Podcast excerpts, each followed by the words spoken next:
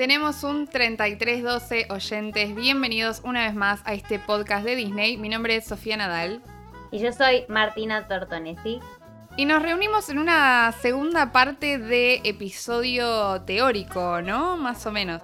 Eh, hoy vamos a estar hablando de la historia del nacimiento de una de las empresas más queridas. Ese es otro debate que nos debemos también de cuál queremos más, si a Pixar o a Disney. Pero bueno, la que nos compete en el día de hoy es Pixar Animation Studios, que un poquito habíamos estado hablando, pero muy, muy, muy poquito, muy por arriba, en el episodio de Toy Story eh, versus Monster Inc. Eh, pero hoy venimos a hablar bien de todo lo que tiene que ver con el nacimiento de esta empresa, porque tiene un trasfondo súper, súper grande, ¿no? Bueno, hoy en día Pixar Animation Studios ya es un estudio cinematográfico de animación por computadora súper consolidado, de hecho muchas de las películas más exitosas de animación vienen de ahí, eh, es subsidiario de Walt Disney Studios y también es propiedad de The Walt Disney Company, pero no nació dentro de Disney, sino que se creó eh, por fuera, ¿no? Pero antes de meternos un poco por ahí, vamos a empezar con uno de los personajes importantes de esta historia, a quien ya hemos mencionado y a quien ya hemos dicho también que queremos un montón, eh, que es John Lasseter, que trabajaba en Disney en ese momento, pero después va a tener que ver bastante con el origen y el éxito también de Pixar, ¿no? Eh, ¿En dónde empieza la historia de John Lasseter, Martu? Bien, todo podría decirse que la historia de John Lasseter empieza con las ganas que él tenía de dedicarse a la animación, de que sus personajes eh, y sus dibujos se convirtiesen en películas que pudiesen entretener a todos. Entonces es por eso que estudia en Cal Arts, que es una escuela de animación donde sus profesores eran, eran dibujantes que trabajaron en Disney muy, con, de mucho renombre. De hecho, un dato curioso y un dato importante es que Pixar es bien conocido por dejar sus easter eggs por todas las películas, es decir, por ejemplo, el camión de Pixar Planeta que aparece en casi todas las películas, la pelota que aparece en casi todas las películas y demás. Bueno, uno de los easter eggs que existe eh, dentro de Pixar nace acá en esta escuela. Si ustedes se fijan, creo que todas las películas, corregime Sofa si hay alguna que no lo tenga, en todas las películas aparece este número, A113. Este número representa uno de los departamentos de animación que estaba dentro de esta escuela, donde eh, estudiaron John Lasseter, Pick Doctor y Andrew Stanton y otros, otros empleados de Pixar que también habían estudiado ahí en un principio. Además, John Lasseter, o sea, ya era fanático de Disney y de la animación, tipo, tuvo un tiempo en el que trabajó en el parque, tipo, cumplió nuestro sueño de ir a trabajar una temporada en el parque en, en Disneyland. En ese momento, en esta escuela, experimenta con algunos cortos. Uno de ellos es Lady in a Lamp, que es una, una, lámpara que tiene vida, y otro que es un chico que tiene pesadillas, que, a ver, podemos encontrar muchas referencias, tipo Lady Lamp básicamente podría ser Betty. Y un chico que tiene pesadillas podría ser Monster Inc. Em, nada, acá empieza, empieza a tener bastante renombre y a hacerse bastante conocido por, por la gente de, del mundillo. Y se gradúa de Carl Arts y empieza a trabajar en Disney. Cuando comienza a trabajar acá, eh, le dieron la posibilidad de experimentar, ¿no? Un poco con esto de lo que son los gráficos, las animaciones por computadora, que a Disney por el momento mucho no le convencía, que digamos. Pero le dijeron, bueno, hace el intento, probá, prepárate un, storyboard y tráenoslo, eh, a ver qué es lo que te sale. Preparan una historia que se llama The Brave Little Toaster, que es la historia como de una tostadora que tiene vida eh, que la gracia de esto era hacer como una especie de mix entre los personajes que iban a estar hechos eh, a mano, que iban a estar dibujados, y un fondo que tal vez iba a ser eh, hecho por computadora, ¿no? Entonces, cuando presenta este, este borrador, en realidad no era un borrador, era un storyboard completo, tipo un guion completo de este corto, básicamente en Disney le dicen, mira, si esto no va a ser más barato que el modelo de trabajo que tenemos ahora, o más rápido que el modelo de trabajo que tenemos ahora, básicamente no nos sirve. Entonces, ¿qué hicieron? Le dijeron adiós, John Lasseter, e instantáneamente lo despidieron. Tipo, ¿me explicás por qué esa maldad? Terrible equivocación. Me imagino después a John Lasseter al estilo mujer bonita cuando cae con las bolsas y le dice, ¿sabes qué? Ustedes trabajan por comisión, gran equivocación, porque la verdad, mirá cómo me fue después, ¿no? O sea, después el tipo hizo Toy Story, hizo un montón de películas, digamos, eh, revolucionó la industria de la animación. Bueno, pero me estoy adelantando demasiado. Eh, John Lasseter, personaje muy muy importante en esta historia, pero nos vamos a ir a otro personaje muy eh, importante que es Ed Catmull. Ed Catmull estaba más o menos a mediados de los 70, estaba trabajando en el Instituto de Tecnología de Nueva York, donde ya tenían una idea eh, y ya soñaban más o menos con hacer un largometraje animado, ¿no? Por computadora, siempre. Esto era algo que no había pasado en ese momento. Por eso después Toy Story termina siendo pionera en la animación por computadora. ¿Qué pasa? La empresa esta estaba teniendo unos problemas financieros, entonces Catmull renuncia junto a un par de empleados más, que también van a ser importantes después, y se van a trabajar con George Lucas a eh, una empresa, en realidad una división computacional de Lucasfilm que se llamó The Graphics Group. ¿Qué pasa? The Graphics Group entonces empieza con sus operaciones en el 79 con el objetivo eh, de, empezar a desarrollar toda esta tecnología de computación, eh, toda esta de, computadora, de vanguardia y demás.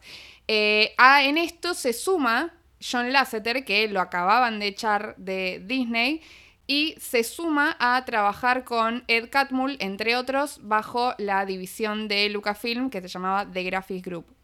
Recordemos el dato que nos tiró nuestro amigo Santiago Besiuk en nuestro episodio de The Mandalorian, que George Lucas, para los que lo conocen y son íntimos de él, sabrán que siempre fue un fanático de eh, la última tecnología, de los efectos especiales, de conseguir eh, siempre la, la innovación antes que cualquier otro.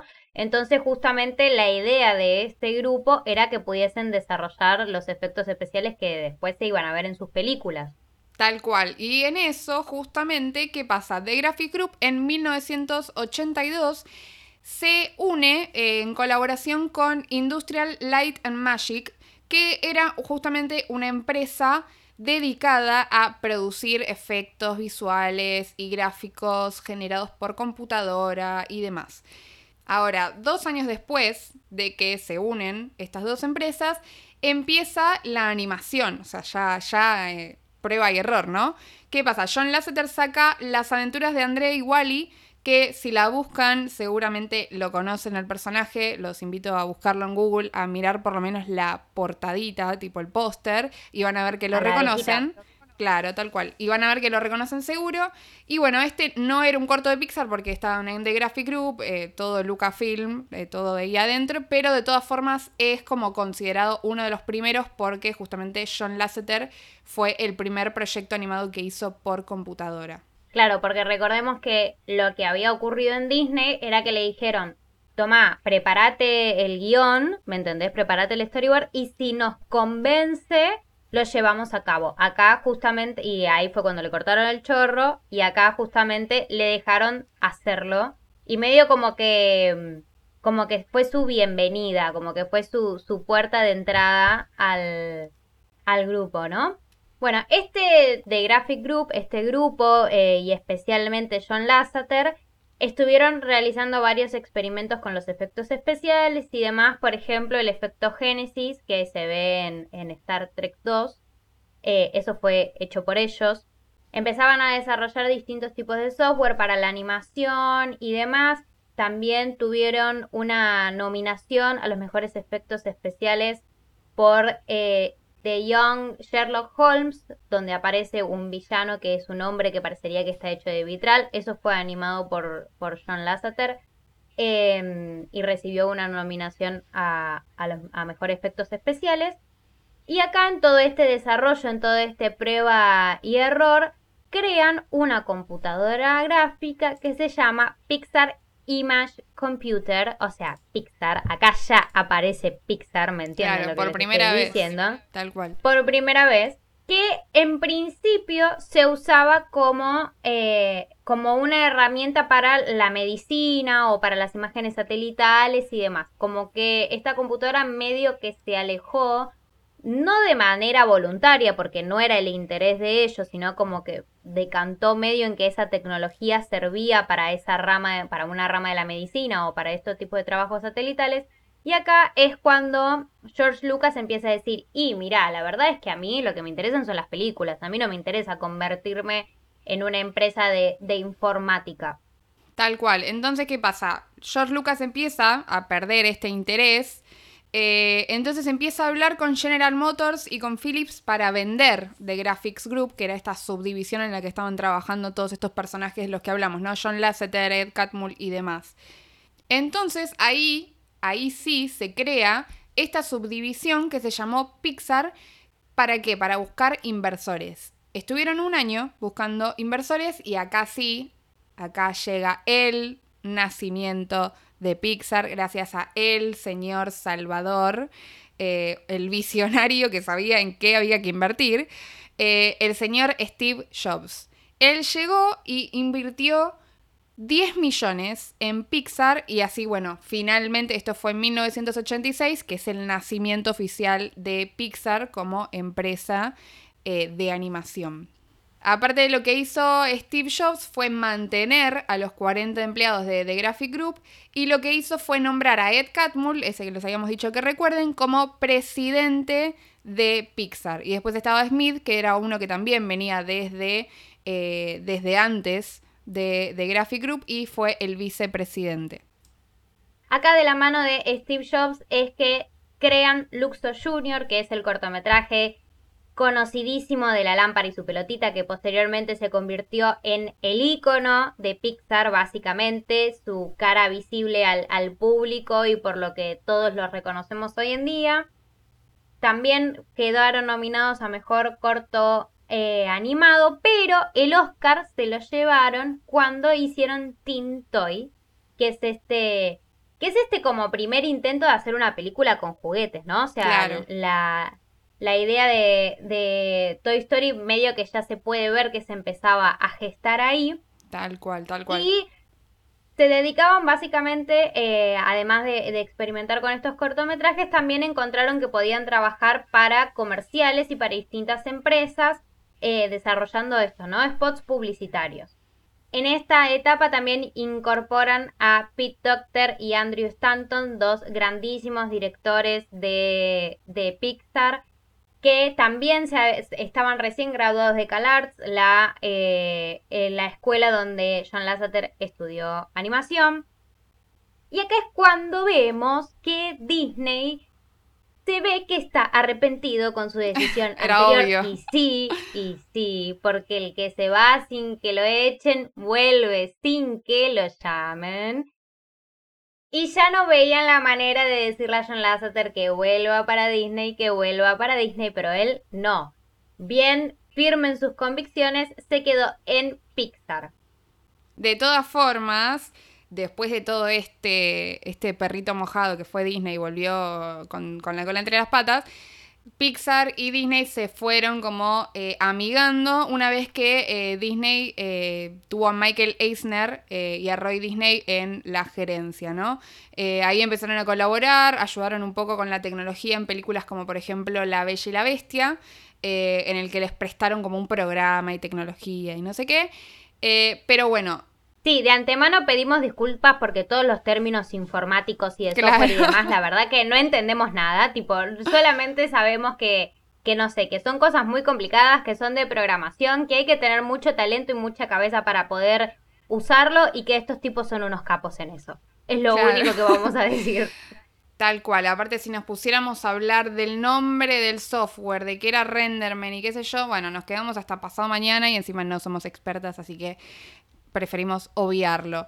Eh, pero bueno, vamos a lo importante. En este momento, después de haber hecho Tinto, después de ganar el Oscar a Mejor Corto, lo cual fue un hito, digamos, porque fue el primer corto animado en ganar un Oscar, ¿qué llegó?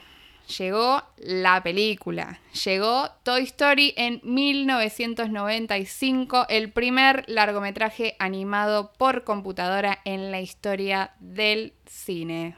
Aplausos. Aplausos, aplausos. Eh, después de toda esta historia, después de toda esta historia, después de todo este recorrido de gente que quería hacer la primera película, el primer largometraje animado por computadora, llegó Toy Story que revolucionó por completo la industria. Que básicamente fue una manera de darle un gusto a John Lasseter para que venga a Disney. Tipo como diciendo, porque claramente lo más ambicioso para ellos era hacer un largometraje, pero ¿qué era lo que le faltaba? Plata. Porque acá podés ser muy talentoso, pero si no tenés plata no podés hacer nada. Básicamente es la, es en la resolución de, de esta bella historia, es el aprendizaje que todos nos tenemos que llevar a nuestra casa que lástima, serás muy talentoso, pero si no tenés plata no vas a poder hacer nada. Entonces, Disney... Los sueños no se cumplen solitos.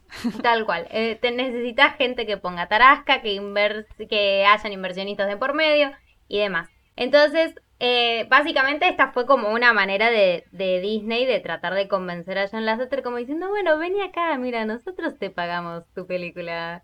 Y ven y trabaja para nosotros. Y después, bueno, igual Disney se salió con la suya también porque después de varios años de colaboraciones y de varias producciones muy exitosas, muy, muy exitosas, nivel Toy Story, eh, que rompió todo, Disney terminó adquiriendo, comprando el estudio Pixar en 2006. Y el resto es historia, ¿no? El resto ya es todas las películas que conocemos, todas las películas que amamos y todas las que se vienen también, pero que ya las amamos de antemano. El resto es historia y díganos también si les interesa saber más, si les interesa, porque así como Disney tuvo su época oscura y demás, la historia de Pixar también tiene mucho, mucha tela por donde cortar y, muchas cosas y datos curiosos e interesantes eh, para que nos metamos y investiguemos y debatamos un rato también. Tal cual. Toda, toda película de Pixar tiene un trasfondo. Eh, de Toy Story no vamos a ahondar mucho más porque ya estuvimos hablando bastante de datitos curiosos y, de inspiración, de cómo se fueron armando los personajes en el episodio de Toy Story vs. Monster Inc., que si no lo escucharon van a escucharlo. Eh, pero bueno, hasta que llega la historia de hoy. Eh, y como dijo Martu, nos pueden buscar en nuestras redes para decirnos qué les pareció, si les interesan estos capítulos teóricos y demás. ¿Dónde nos pueden encontrar, Martu? Bueno, recuerden que pueden encontrarnos en arroba tenemos un 3312 pod en Instagram y que nuestro Twitter es arroba tenemos un 33-12, perdón porque sean distintos, todos los episodios voy a decir lo mismo, yo sé que es muy difícil aprendérselo, Muchas gracias por quedarse escuchando hasta acá al final. De verdad nos interesa mucho saber si a ustedes les gusta este tipo de, episodios un poco más teóricos y un poco más de repaso de la historia de estos estudios.